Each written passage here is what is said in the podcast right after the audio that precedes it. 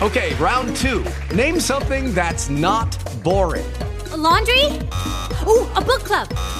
Computer solitaire, huh? Ah, oh, sorry, we were looking for Chumba Casino. That's right. ChumbaCasino.com has over 100 casino style games. Join today and play for free for your chance to redeem some serious prizes. ChumbaCasino.com. No purchase necessary. Full prohibited by law. 18 plus terms and conditions apply. See website for details. Úrsula, ya casi ciega, fue la única que tuvo serenidad para identificar la naturaleza de aquel viento irreparable.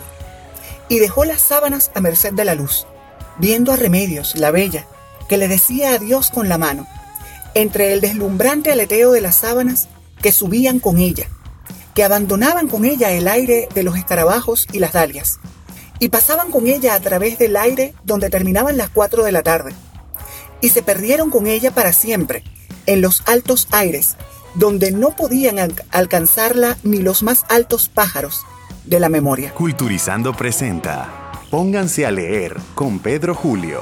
Hola gente, esto es Pónganse a leer con Pedro Julio, un espacio de divulgación de la lectura en el que nos encontramos para hacer apología de ese vicio maravilloso que nos une y nos consume a todos los que andamos por aquí, la lectura. Y lo que les acabo de narrar es uno de los episodios más fantásticos de la historia de la literatura latinoamericana. El relato de cómo Remedios la Bella sube al cielo entre sábanas es una de las piezas fundamentales del género literario del que vamos a hablar hoy en Pónganse a leer con Pedro Julio. Hoy, en Pónganse a leer con Pedro Julio, vamos a hablar del realismo mágico. Desde ahorita voy a aclarar que mi idea es presentar un acercamiento al género y picarles la curiosidad y que bueno, que después de ustedes escuchar este episodio, ustedes se van a ir a leer las obras del género. Para nada yo quiero aquí exponer una tesis literaria, porque yo, y, siempre lo digo, no soy más que un lector entusiasta, yo no soy un especialista. Dicho esto, arrancamos. El término realismo mágico nació gracias a un venezolano. Sí, señoras y señores, un venezolano. El término se lo debemos a Arturo Uslar Pietri, que en un ensayo titulado Letras y Hombres de Venezuela, eh, de 1948, dijo, y lo voy a citar textual, lo que vino a predominar en el cuento y a marcar su huella de una manera perdurable fue la consideración del hombre como misterio en medio de datos realistas, una adivinación poética o una negación poética de la realidad, lo que a falta de otra palabra podrá llamarse un realismo mágico. Esto fue lo que dijo Uslar Pietri. Por su parte, el crítico alemán, el, crítico de arte alemán, Franz Roh, ya había usado un término muy parecido para describir una pintura, pero él dijo que era realidad alterada. Mm, Uslar Pietri tuvo como un episodio, como que había leído esto, luego, eh, como él diría, para justificarse su memoria inconsciente, se le recuperó la idea, él lo nombra realismo mágico y luego él tuvo que aclarar, dijo, mira, yo no me copié a este señor, yo había leído esto, pero aquí esto, el término realismo mágico salió de mí. Y ese término fue el que perduró en el tiempo. El realismo mágico eh, como género se desarrolló, digamos, en la década o entre las décadas de los 60 y los 70 del siglo pasado y surgió como el resultado de las diferencias o con las diferencias entre las dos visiones del mundo que hacían vida en esa época. Una era la cultura de la tecnología y la otra era la cultura de la superstición. Todo muy latinoamericano, todo, todo muy latinoamericano, por cierto. Estos dos temas, que pareciera que son antagónicos, la tecnología con lo supersticioso, eh, los encontramos en la obra de una chilena fenomenal que luego vamos a recuperarla, María Luisa Bombal, que para mí es una de las fundadoras de las simientes del género. El realismo mágico es un género que, como ya mencionaba antes, une, entrelaza lo real con lo fantástico. Es decir, los acontecimientos que se narran presentan situaciones en las cuales lo extraño y lo peculiar se presenta como algo cotidiano. Es algo que pasa así como tú sabes, como que normalmente pasan esas cosas extraordinarias. Es un tipo de narración que se fundamenta en la observación de la realidad, donde tiene cabida eh, todas las singularidades, las peculiaridades, las extrañezas de, nuestro entorno en la normalidad. Entonces, eh, hay una crítica de, arte, de literatura y de historia cultural que se llama Andrea Imaginario, que tiene un artículo que se llama Realismo Mágico, y ella destaca esto, ¿no? Ella dice esto. Imaginario también resalta que em, esa realidad es solo posible en el contexto latinoamericano. Porque en este lado del charco, las sociedades se comunican y se enfrentan y se alimentan mutuamente del pensamiento simbólico, en donde nuestra historia turbulenta tiene mucho peso y tiene un peso muy importante. El realismo mágico es un género que bebe de la historia latinoamericana. O sea, en este sentido, los mitos y las leyendas forman parte de nuestra realidad y por ende forman parte del género. No nos podemos imaginar nuestra historia sin eh, que mm, recordemos o contemplemos o metamos en esa historia nuestros mitos y nuestras leyendas. También es un género em, predominantemente sensorial. Y dirán ustedes, ¿cómo que sensorial? Pues sí, mira, sensorial. Porque las sensaciones y los sentidos son parte del texto. Se convierten en parte de la experiencia lectora. Mientras uno va leyendo, va sintiendo lo que se va narrando, se va metiendo en la cuestión. Y entonces cuando yo leía que Remedios la Bella se fue volando, pues yo sentía el mismo fresco ese, el mismo vientecillo que sintió Úrsula, que ya estaba casi ciega y que tenía los, los sentidos a flor de piel. A ver, ahora nos preguntamos nosotros aquí, tú sabes, ¿cómo es que un texto escrito en... Eh, eh, ¿Cómo es un, un texto escrito en clave de realismo mágico? O sea, ¿cómo reconocemos nosotros que un texto que estamos leyendo es mm, o forma parte del género. Bueno, verán ustedes, tesoros míos. Para que una obra se encuentre dentro del realismo mágico debe tener unas características específicas. Yo voy a compartir con ustedes algunas de esas características porque yo he leído mucho en, este sentido. Y entonces en mi documentación saqué una listica. Yo soy el rey de la lista. Entonces lo primero, eh, la primera característica es que narra hechos fantásticos o irracionales en un contexto realista y esto permite que el narrador y los personajes se perciban de una forma muy natural. No parecen fantásticos, sino que una gente ordinaria es capaz de hacer cosas extraordinarias y vivir situaciones extraordinarias. Esto es mucho de Latinoamérica, esto nos pasa a nosotros. Esto lo recoge el realismo, mágico, digamos, eh, sistematizado en un texto, pero luego a uno le echan un cuento de algo que le pasó a un tío, a una tía abuela, y es una cosa así como uno dice, pero como fulanita, si yo la vi que era una pobre viejita en, una silla de ruedas, eh, fue capaz de, hacer semejantes hazañas. Bueno, realismo mágico. Lo segundo es que una obra del realismo mágico em, contiene o encierra los fenómenos que se presentan de manera natural y esos fenómenos que se presentan de manera natural los presenta de forma normal. Es decir, no hay una situación de la realidad por un mundo fantástico o en un mundo fantástico, sino que mm, es todo lo contrario. Parece que pasó en un pueblo de uno. insisto lo que estaba comentando yo de la, de la tía abuela de antaño. Yo recuerdo que una amiga de la infancia decía una, una frase que me parecía genial. Ella decía, lo que no pasa en Carúpano, no pasa en otra parte. Y es algo así. O sea, lo que pasa en nuestros pueblos no pasa en otros pueblos. Y eso es muy de realismo mágico.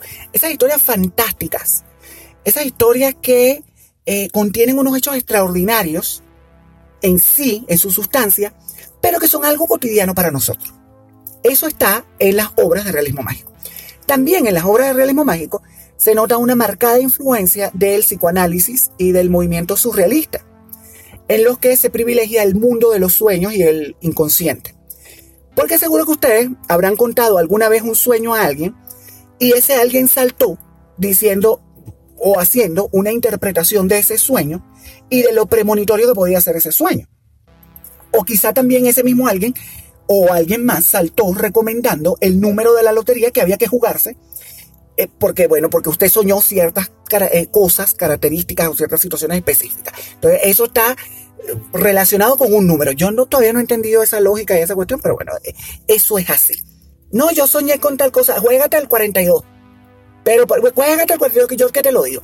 Y va la gente, se juega el 42 y sale el 42 en la lotería. Y no se lo juegan, igual sale el 42 y uno se queda así como que me hubiera jugado el 42, chico. Que de la plata que me perdí, yo que tenía que comprarme una cholita, una sandalita. Otra característica eh, del realismo mágico es la distorsión de la línea del tiempo en el relato. Aquí no se narra de forma lineal cronológica desde el inicio hasta el final de la historia. Aquí los acontecimientos van de atrás para adelante y de adelante para atrás también. O sea, aquí van en círculo, aquí hay mucho ir y venir en el tiempo, eh, de capítulo en capítulo aparecen cosas que no estaban antes o se mencionan cosas del futuro. La línea del tiempo se rompe, se rompe esa barrera. En el realismo mágico también se marca un rompimiento con la objetividad de la realidad y con el romanticismo que eran las corrientes que, eran predominantes en el siglo XIX. Eh, Estas obras rechazan estos movimientos como una forma de romper con el pasado que todavía parecía que estaba vivo en esa época. Acuérdense también que nuestra historia nos sitúa que el siglo XX fue un siglo de dictaduras en Latinoamérica. Entonces, ¿las dictaduras qué hacían? Bueno, las dictaduras eh, hacían que perdurara todo este pasado de antaño y todo este olor a naftalina de la época colonial. Eso es así. En Venezuela siempre se ha dicho que nosotros tenemos un atraso de 30 años con el siglo XX por la dictadura de Gómez, porque nos mantuvo en un contexto de un entorno rural. Luego saltarán algunos historiadores para decirme a mí que eso es mentira, pero bueno, yo con Gómez a mí ese señor no me gustaba. Y eh, la última característica que yo les voy a compartir es que en las obras del realismo mágico hay siempre una marcada e implícita crítica a los sistemas sociales y a sus élites y a la política y a los desmanes de la política y al intervencionismo de los Estados Unidos en Latinoamérica. Eh, insisto, como retrata la realidad nuestra, lo que, lo que nos pasa, lo que nos acontece, esto es mucho de los males y de los sufrimientos de Latinoamérica. Eh, ahí, ahí está la génesis. Y esa, esa realidad pues se cuenta eh, de una forma muy natural, porque dentro de esa realidad también suceden unos acontecimientos que son extraordinarios. Los temas recurrentes en las obras escritas dentro del género del realismo mágico son temas muy latinoamericanos. Son parte de la pulsión de nuestros pueblos. Y bueno, si nos damos un paseo, seguro que nos vamos a, a descubrir a nosotros mismos en esas temáticas de estas obras del realismo mágico. A ver, eh, por un tema propio del realismo mágico, eh, por ejemplo, a ver qué les digo yo, la importancia del destino. Ya verán ustedes los miles de migrantes y desplazados de nuestros países que van por ahí pensando que en la próxima parada les espera un destino mejor. Y se van porque anhelan eso, esperan eso, le dan un peso contundente esa fuerza sobrenatural que actúa sobre nosotros y los sucesos que enfrentamos a lo largo de, nuestras vidas, eh, nosotros asumimos que es determinante para nosotros, entonces por eso andamos buscando ese destino, ese destino mejor. Hay un, énfasis en, ese destino que andamos buscando. O que bueno, esperamos que se cumpla, porque el destino quizás ya está escrito. Entonces, como ya está escrito el destino, pues vamos a buscar ese cumplimiento, esa perfección de ese destino. Otro tema recurrente es todo lo que tiene que ver con las enfermedades y luego con unas curaciones inauditas que sobrevienen a esas enfermedades. Y eso es algo muy de los latinoamericanos. A nosotros nos encanta eso. Como nos gusta a nosotros esas historias de curaciones asombrosas por los efectos del doctor José Gregorio Hernández, de la Virgen de Guadalupe, o de Menganito y Fulanito. Entonces, eh, eh, ellos obraron sobre no sé quién que tenía una enfermedad rarísima que parecía incurable. Los médicos alopáticos de toda la vida dijeron que no había cura para fulanito, pero él se sanó. Eso hay mucho en el realismo mágico. Eh, a ver, otro tema son los desastres de la naturaleza, los desastres naturales, que son también un tema reiterado aquí en el realismo mágico, porque igual que las historias de dictadores, igual que el, eh, eh, todas estas historias de curaciones inauditas y asombrosas, el tema de los destinos, pues esto es muy, muy de Latinoamérica cómo nos enfrentamos nosotros a los desastres naturales. No es lo mismo un temblor en Carúpano, por ejemplo, que un terremoto en Tokio. No funciona de la misma manera. La forma como nosotros nos relacionamos con eso es distinto. Y bueno, ya lo mencionaba yo, las historias de dictadores. Las historias de dictadores también es un tema recurrente en el realismo mágico y sobre todo el repaso de las vidas que hacen esos dictadores, que generalmente ya e, ese repaso lo hacen en el ocaso de su existencia, porque son unos sátrapas que llegan a, viejos, los que llegan a viejos ya solos, imagínate tú, eh, y, ancianitos ellos, entonces empiezan a recordar todas sus tropelías. ¿Cuántos de nuestros dictadores no se murieron, no se murieron viejos en el poder. Piensen ustedes. Aquí en Venezuela hay varios. En el siglo XX en el siglo XXI. mira, me pongo a contarlos aquí. Eh, otro tema, fíjate tú, otro tema que también es muy latinoamericano, la venganza. La venganza. La venganza nunca es, es buena, mata el alma y la envenena, decía el chavo del 8.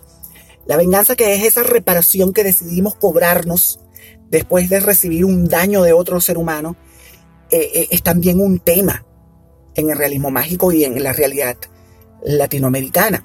Otro tema es la, parte, la paternidad irresponsable. Mm, la paternidad irresponsable, imagínate tú. Ese, ese, es un tema del realismo mágico, ese es un tema del continente, ese es un tema de nuestras sociedades. Eh, seguro que más de uno de ustedes, cuando yo dije paternidad irresponsable o paternidad desconocida, pensaron en Juan Preciado llegando a Comala para buscar a Pedro Páramo. ¿A que sí? ¿A que sí? Seguro que sí.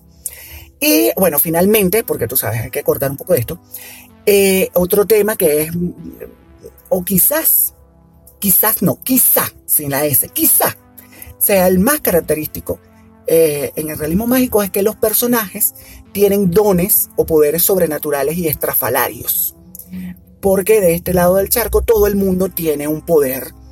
Todos tenemos una tía abuela, insisto, que es antigua, o un primo que siente cosas, o un antepasado que tuvo una experiencia sobrenatural, eh, o que tenía experiencias sobrenaturales recurrentes todo el tiempo, o tenemos a un conocido, una gente que del pueblo de uno que se sacó un entierro porque vio a fulanito que le estaba señalando una mata de naranja. Entonces ahí debajo está el entierro y fueron y cavaron ahí y efectivamente habían unas morocotas. Entonces, esto es muy propio del realismo mágico y es muy propio de la realidad nuestra.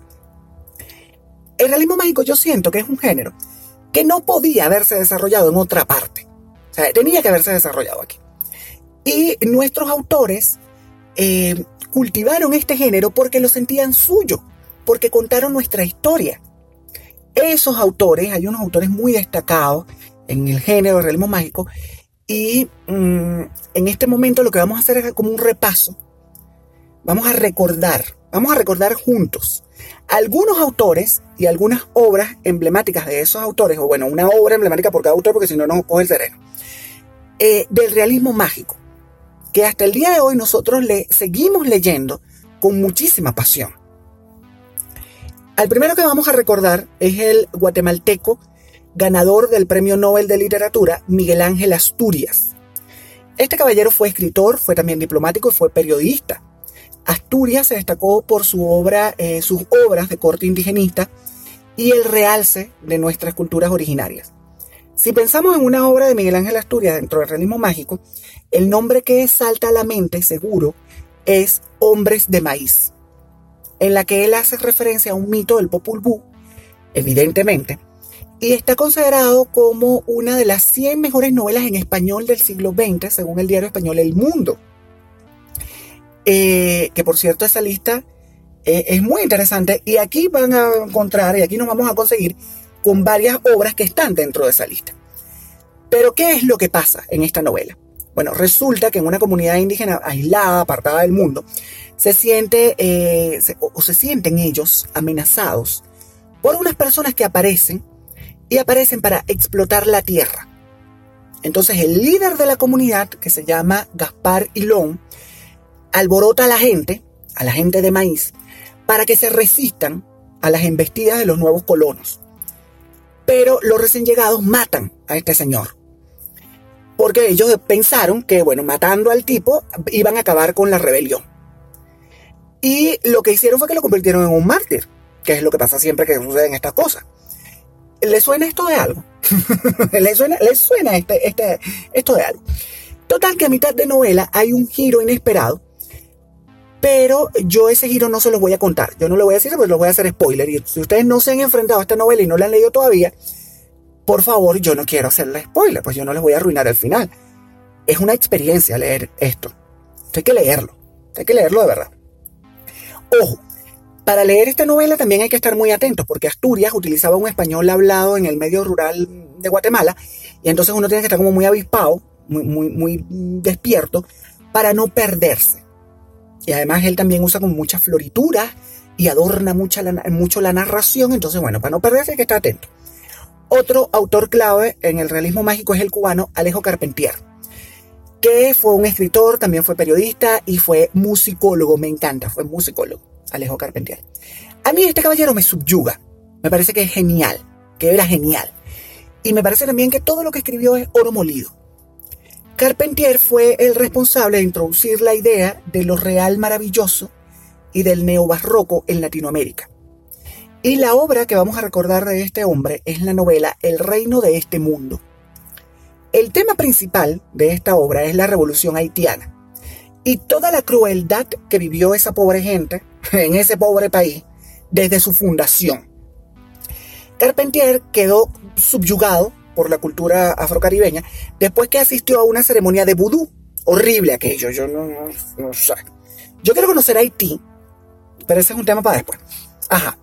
La historia, la historia del reino de este mundo, se centra en Tinoel, que es un esclavo analfabeto que vive eh, un sinfín de peripecias junto a su dueño, Monsieur eh, Lenormand. A ver, Dios mío, mi pronunciación. Lenormand de Messi, o de Messi. Porque resulta que eh, Haití estaba sumida en la revolución y la casa del dueño del protagonista fue destruida por las revueltas. Entonces, este hombre, el señor Dumézy, viaja con sus esclavos a Cuba en busca de un mejor destino. Fíjate tú, un mejor destino. Y eh, resulta que el tipo era un jugador contumaz, chico. El nombre era ludópata. Y en el juego pierde todo. Perdió hasta los esclavos. a partir de ese momento, la vida de Tino él cambia para, para, para siempre, radicalmente. Tiene un nuevo dueño, regresan a Haití, se ve envuelto en la vorágine que sucedió al, derrocamiento del rey negro eh, Christophe. Y eh, este rey negro Christophe parece que era peor que los franceses. Una historia terrible esta, pero esto es, historia real. Esto está basado en hechos reales. En esta obra se, narran sucesos extraordinarios que van aconteciendo de una forma tan natural que a uno se le olvida que todo esto pasa en un lapso de tiempo que no alcanza para vivir una sola vida humana. O sea, es poco probable, si uno se pone quisquilloso y tiquismiqui, que Tino él haya pasado por todo esto. Pero estos acontecimientos están narrados. Lucky Land Casino asking people what's the weirdest place you've gotten lucky. Lucky? In line at the deli, I guess. Aha, in my dentist's office. More than once, actually. Do I have to say? Yes, you do. In the car before my kids' PTA meeting. Really? Yes. Excuse me, what's the weirdest place you've gotten lucky? I never win and tell. Well, there you have it. You can get lucky anywhere playing at LuckyLandSlots.com. Play for free right now. Are you feeling lucky? No purchase necessary. Void where prohibited by law. 18 plus. Terms and conditions apply. See website for details. De una forma que uno se lo cree. O sea, uno le olvida la lógica. La lógica humana desaparece totalmente. A mí esta novela me voló la cabeza cuando yo la leí, hace un montón de años. Y ahora, ahora que se la estoy comentando a ustedes, me entraron unas ganas tremendas por, por releerla. Mm, y bueno, la voy a leer de nuevo y luego les cuento. A ver si hacemos un episodio del reino de este mundo. Eh, pónganse a leer con Pedro Julio. Es escalofriante. Escalofriante. Todo lo que le pasa y, todo lo que sucede aquí es escalofriante. a ver, es escalofriante todo aquello de lo que es capaz el ser humano de hacer para sobrevivir. Esas cosas generan eso. Seguimos. Ahora vamos con una autora, una autora que ha producido obras en este género y que es una mexicana fantástica que se llama Elena Garro. Elena Garro fue escritora, fue dramaturga, em, fue guionista y también fue periodista. Elena Garro no sentía que su obra entrara en el realismo mágico. Esa etiqueta a ella no le gustaba, no le sentaba bien, ella renegaba del género. Sin embargo, los críticos concuerdan en que su producción tiene todas las características del género y eh, trabaja también unos temas que son muy propios de la obra de Elena Garro. Yo hoy quiero recordar con ustedes y, hacer así como una, no una reseña, pero sí picar la curiosidad con una de sus obras que se llama La Semana de los Colores. La Semana de los Colores es una antología de cuentos que reúne unas joyas, unas auténticas joyas. Y las historias que se cuentan en la Semana de los Colores suceden en diversos lugares del entorno mexicano. Esos eh, escenarios van desde los medios rurales hasta los urbanos y em, suceden al mismo tiempo. Entonces, uno va del, campo a la ciudad rapidito, sin darse cuenta mucho de dónde está la línea que separa estos, estos escenarios. Los temas de estos cuentos también son muy latinoamericanos. Aquí hay injusticia social, aquí hay pobreza, aquí hay corrupción. Eh, eh, todo esto que se presenta en unas situaciones, en unos paisajes que son muy mágicos, llenos de colores eh, y que también son muy propios del mundo indígena. Porque Elena Garro fue una autora que destacó mucho, el, la, intentó dignificar y trabajó para dignificar a las comunidades indígenas en México. Otra autora que ha escrito en clave de realismo mágico es la chilena Isabel Allende. Isabel Allende que ha sido, eh, bueno, aparte de escritora, periodista y guionista también. Y a la que le dedicamos un episodio en la segunda temporada de Pónganse a leer con Pedro Julio, a Chabela. Eh, de manera que, bueno, cuando terminemos este episodio, ustedes si estaban así muy curiosos y no lo recuerdan, o si no lo han escuchado todavía, van a ir a buscar ese episodio de la segunda temporada para eh, que escuchen, me escuchen y, nos escuchemos todos eh, recordando y hablando de Isabel Allende y de su obra y de sus características y de su estilo. Allende ha escrito mucho, muchísimo. Hay unas obras que son muy buenas, hay otras que me dejaron así como, como esperando un poquito más, pero la, las novelas en donde ella juega más con el, el realismo mágico son por lejos sus obras más cautivadoras. De forma que aquí vamos a recordarla eh, con la obra que la encumbró y que es un ejemplo del realismo mágico, La Casa de los Espíritus. En la obra, en, esta obra, en la novela La Casa de los Espíritus, se incorporan elementos inverosímiles y extraños junto con otros que son de lo más ordinarios. Y todo esto sucede y, y, tiene lugar para relatar la historia de una familia, de la familia Trueba, a lo largo de cuatro generaciones. De manera que nosotros acompañamos al patriarca Esteban Trueba desde el inicio del siglo XX hasta los años 70. Y bueno, somos testigos de sus tropelías, de sus aventuras, de sus decepciones, de todo el trabajo que pasa el hombre, de cómo se encumbra, de cómo termina sus días. Es la historia de esta familia contada eh, a través de la historia de nuestros pueblos, pero es también la historia de nuestros pueblos. La historia de la familia Trueba es la historia de nosotros, la historia de Latinoamérica. En la novela también nosotros somos partícipes de los acontecimientos históricos que sacudieron Chile, como los movimientos sociales y los movimientos políticos del periodo postcolonial de Chile, eh, también de la caída de Salvador Allende a manos de, del dictador Augusto Pinochet. Eh, y bueno, ya hacemos como un paseo por esa historia que cuando la vamos leyendo nos parece muy conocida, nos, nos parece muy cercana, porque en Latinoamérica todos pasamos por ahí. Eh, probablemente aquí nos estemos escuchando gente de muchas partes de Latinoamérica del mundo quizá, pero de Latinoamérica específicamente. Y los que somos latinoamericanos, probablemente, si en este momento yo le digo, a ver, gente, cierren sus ojitos y piensen en el nombre de un dictador de su país, seguro que van a recordar alguno. Quizás no uno, quizás varios, pero seguro que va a estar el nombre de un dictador ahí. Esa es nuestra historia. Esa tristemente es nuestra historia. Ahora ha llegado el turno del que seguro ustedes van a recordar como el máximo exponente del realismo mágico. Y, sí, es ese mismo, es el máximo exponente del realismo mágico, el colombiano Gabriel García Márquez, al que también le dedicamos un episodio en Pónganse a leer en la primera temporada, por cierto. Un episodio cortito, muy cortito fue aquel, porque bueno, estábamos empezando, gente. Tú sabes que cuando uno está empezando, pues, tiene ciertos temores. Y entonces no, como que no prepara mucho esto.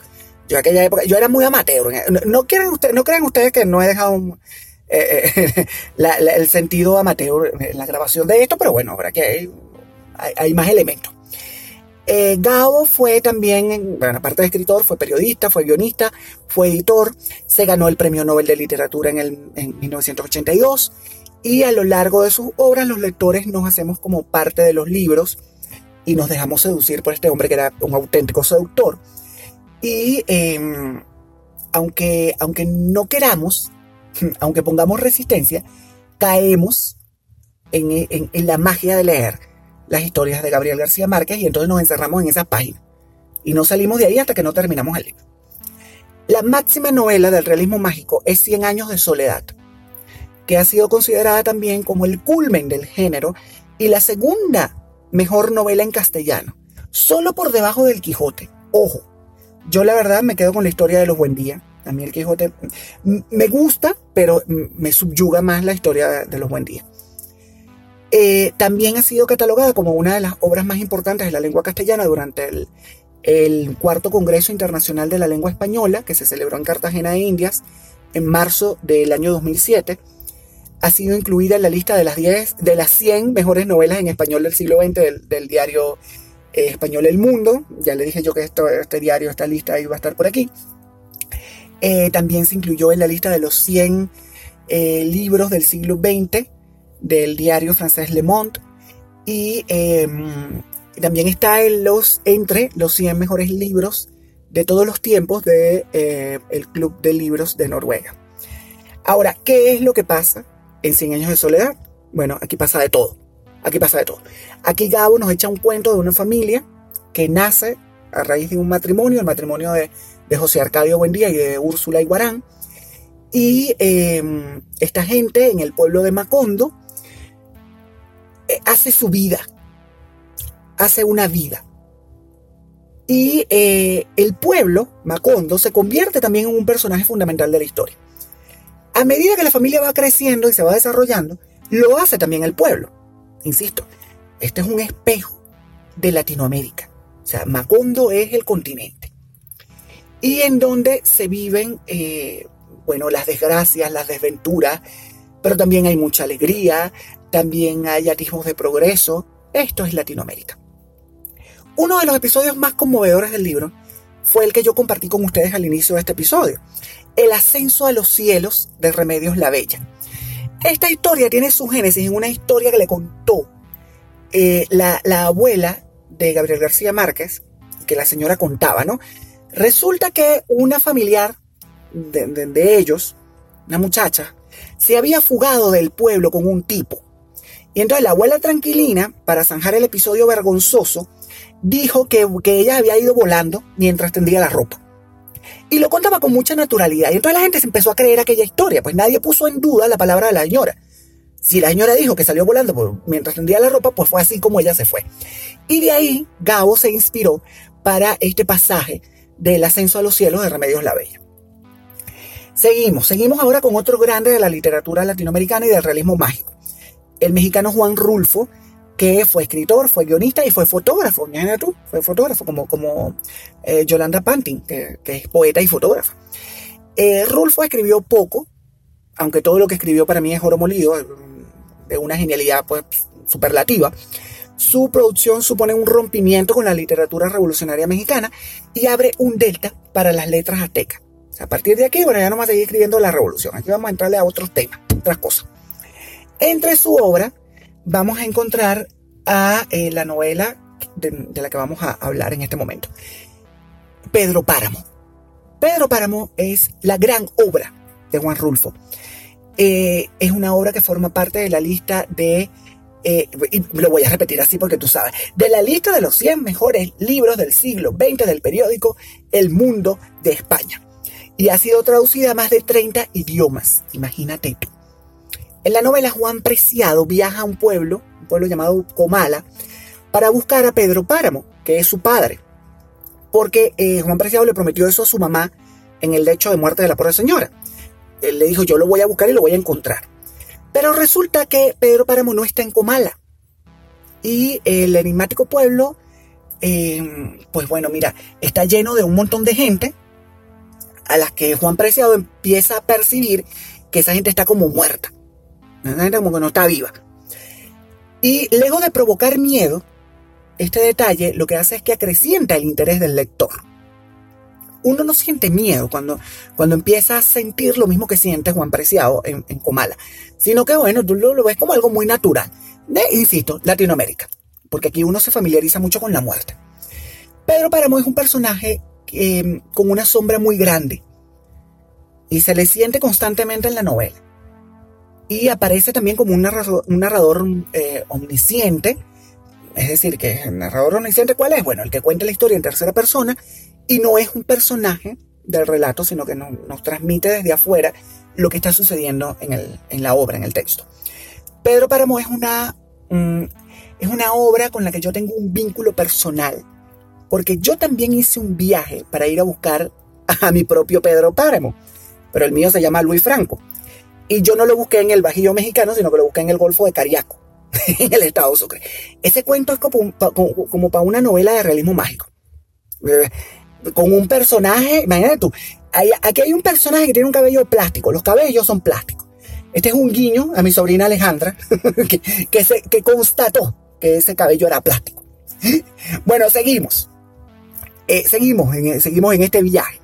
Y ahora vamos a hacer una parada en Venezuela. Sí, señores, en Venezuela, en mi país. Porque, eh, bueno, no podíamos hablar de realismo mágico y, dejar por fuera al tipo que acuñó el término. El, tipo que lo, bueno, bueno, no sé si lo acuñó, pero fue el que lo popularizó. Mm, porque, a ver, como les comentaba, Uslar Pietri luego tuvo que echar un cuento que bueno, que se había inspirado en esto que había leído del señor este Franz, pero bueno, en fin, él fue el que acuñó el término y es el término que se popularizó. Arturo Uslar Pietri, que fue escritor, que fue periodista, que fue abogado, que fue filósofo, que fue político, y es también una de las figuras más destacadas de la intelectualidad venezolana en el siglo XX. Eh, fíjate tú, Arturo, Arturo Uslar Pietri tenía un programa de televisión que se llamaba Valores Humanos. Yo no soy de la época de valores humanos, yo nací más acá. Yo esto no lo viví. Yo tengo referencia de esto por los cuentos que me echan. Y bueno, porque gracias a, la magia de Internet, pues uno ha tenido acceso a, la producción de este señor. En ese programa, él saludaba a su auditorio llamándole amigos invisibles. Y de ahí los integrantes de la legendaria banda caraqueña sacaron el nombre. Los Amigos Invisibles. Una de las mejores bandas, yo creo, es mi banda venezolana favorita, Los Amigos Invisibles. Cuidado si no es mi banda de toda la vida favorita. O sea, el, disco Arepa 3000, que parece que fue escrito en clave de realismo mágico, es la, es la gloria de la música venezolana. En estos días lo estaba recordando con una amiga y es una fantasía, ese, ese disco es, un, es una fantasía total. Bueno, entre las obras de Uslar Pietri destaca La lluvia, y la lluvia es una muestra del realismo mágico. En este cuento, que fue publicado en el año 1967 eh, y que forma parte de una antología titulada La lluvia y otros cuentos, em, eh, a ver, el cuento se publica en esta fecha, luego que, se mete en esta antología, pero el cuento realmente está datado en 1935, es de esta fecha. Y Uller Pietri se ganó el premio de la revista Élite eh, por este cuento. Entonces ya, por ahí nos da como una idea de la calidad del texto. La lluvia es un cuento precioso, entrañable total. Esto está ambientado en el campo venezolano, que fíjate tú, el campo venezolano no se parece a otros campos latinoamericanos. El nuestro tiene unos colores distintos, o que se lo dice a alguien que le cuesta mucho distinguir los colores, y se lo dice también a alguien que se fue de mochilero por Sudamérica y recorrió todos los países desde Sudamérica en autobús a pie eh, y que me maravillé con todos esos paisajes y que eso me permite saber que el campo venezolano tiene unos colores distintos y esos colores distintos están en este cuento. ¿Qué pasa aquí? Bueno, en la década de los 30, del siglo XX, hubo una sequía horrorosa que asoló el campo venezolano. De manera que Uller Pietri echó mano de aquel acontecimiento como punto de partida y él fue describiendo el paisaje que, estaba a su alrededor en ese momento. Él se situó en ese entorno, en ese momento de sequía, y empieza a evocar todo lo que se supone que estaba viendo mientras estaba escribiendo. Y esta, estas imágenes tan evocadoras llegan a nosotros a través de su pluma, que es una pluma muy poética, que cobra nuevos sentidos. Eh, yo, mira, fíjate tú, me voy a permitir leerles un trocito del cuento para picarles la curiosidad. Dice así, miró la sombra que se agitaba fatigosa sobre el catre. Comprendió su intención de multiplicar el sufrimiento con las palabras. Quiso hablar, pero la somnolencia le tenía tomado el cuerpo. Cerró los ojos y se sintió entrado en un sueño. Es una belleza, es una belleza. Y los sueños, siempre los sueños, los sueños siempre están ahí. Bueno, y ya para finalizar, vamos a recordar aquí a la que a mí me parece es la pionera del género. Una mujer tan luminosa como las estrellas, la gran María Luisa Bombal, la chilena María Luisa Bombal. Ella nació en Viña del Mar, Viña del Mar donde se hace el Festival de la Canción y donde ahora vive la mujer más paciente del mundo mundial, mi amiga Astrid Clementina, que tiene más de 20 años aguantándome. Mira que esa mujer es paciente. bueno, Bombal fue una escritora laureada en su momento. Se ganó el premio eh, Ricardo eh, Lachan en 1974. Se ganó también el premio de la Academia Chilena de las Lenguas en 1976. Se ganó el premio Joaquín Edwards Bello en 1978. Eh, una tipa que, a la que se le reconoció la calidad de su producción literaria. En la obra de María Luisa Bombal encontramos generalmente personajes femeninos que nos invitan a sumergirnos en sus mundos internos y esto lo encontramos de forma magistral en su obra La Amortajada, en la que rompe con las corrientes de la época y ella misma diría luego que eh, no se sentía vinculada con ningún movimiento literario, de manera que ella escribe libremente. La Amortajada es la obra eh, que, vamos a recordar juntos en este momento y con la que se ganó el Premio Municipal de Novela en 1942. En esta novela nos hace cómplices de Ana María, que es la protagonista, que se encuentra en su féretro, tú sabes, ya en la urna, en el ataúd, y eh, en, ese, mm, en ese encontrarse en el féretro, Ana María empieza a sentir un montón de cosas que solo la muerte puede provocar. Solo en la muerte se puede sentir eso. Mientras María Luisa Bombal escribía esta novela, eh, vivía en Argentina y allá se hizo muy amiga de un noble caballero, Jorge Luis Borges. Entonces ella iba compartiendo con Borges todo lo que iba escribiendo. Y ustedes se imaginarán aquellas reuniones. Yo daría mi reino por verla, eh, verlo por un huequito, porque se reunían en unos sitios donde tocaban y cantaban tango, y entonces ahí se sentaban a tomar un vinito y a echar el cuento de cómo va la, cómo va la novela. Entonces ella le empezaba a contar, bueno, mira, fíjate, tú me estoy imaginando a Ana María en, ciertas y ciertas circunstancias. Entonces, esa retroalimentación que se dio en ese momento específico de la historia entre Bombal y Borges debió haber sido una cosa gloriosa, gloriosa total.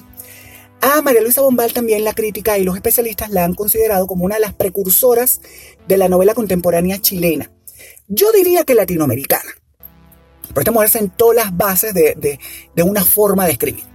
Y gracias a sus descripciones del mundo de los sueños y del lenguaje que usó en sus obras, es también considerada una precursora del realismo mágico. Yo cada vez que tengo oportunidad menciono esto y la recomiendo. María Luisa Bombal tuvo una vida que yo diría que es como epopélica. La mujer le pasó de todo. Y ella hizo de todo también. Una maravilla. Porque ella no fue un, ente pasivo en la vida, no, ella fue un ente activo, ella hizo de todo. El rollo entre María Luisa Bombal, por cierto, con el pionero de la aviación chilena Eulogio Sánchez, parece que lo sacaron de la comedia humana de Balzac. Es una maravilla. a ver, este señor intentó matar a este caballero de un tiro. Tuvo hasta presa por aquello porque ellos eran amantes. Entonces imagínate tú, imagínate que te puede llevar a pegarle un tiro a tu amante. Una, maravilla. Esta historia es así como que yo espero estar picándoles la curiosidad que ustedes estén anotando todos estos nombres. Igual, si no los anotaron, pueden echar para atrás y escuchar aquí de toda esta gente que nombramos. Gente, a mí me parece que ya nos agarró el sereno. Yo tengo rato hablando aquí. De manera que vamos a despedirnos. Eh, vamos a despedirnos. Yo voy a renovar la esperanza que renuevo todo el tiempo con ustedes esa esperanza de haberles picado la curiosidad y que después de escuchar este episodio ustedes se van a ir a buscar las obras y los autores que cultivaron el realismo mágico como género y que lo hicieron el género que es hoy en día y se van a dar un banquete sustancioso leyendo estas maravillas y estos libros fantásticos que están llenos de calidad literaria. Nos vamos, gente. Nos vamos. Por favor, espero que me cuenten a través de mis redes, arroba Pedro Cedeno A en Twitter y en Instagram. Eh, espero también que comenten a través de Culturizando, Culturizando que es la gente maravillosa que hace posible que pónganse a leer llegue a ustedes.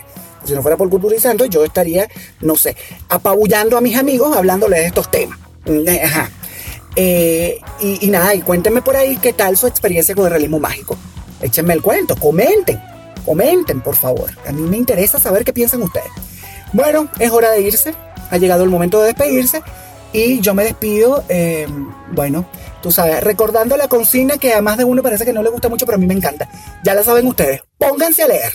Culturizando presentó Pónganse a leer con Pedro Julio. Una producción de culturizando.com. Lucky Land Casino asking people what's the weirdest place you've gotten lucky? Lucky? In line at the deli, I guess? Aha, in my dentist's office. More than once, actually. Do I have to say? Yes, you do. In the car before my kids' PTA meeting. Really? Yes. Excuse me, what's the weirdest place you've gotten lucky? I never win and tell. Well, there you have it. You can get lucky anywhere playing at LuckyLandSlots.com. Play for free right now. Are you feeling lucky? No purchase necessary. Void where prohibited by law. 18 plus. Terms and conditions apply. See website for details.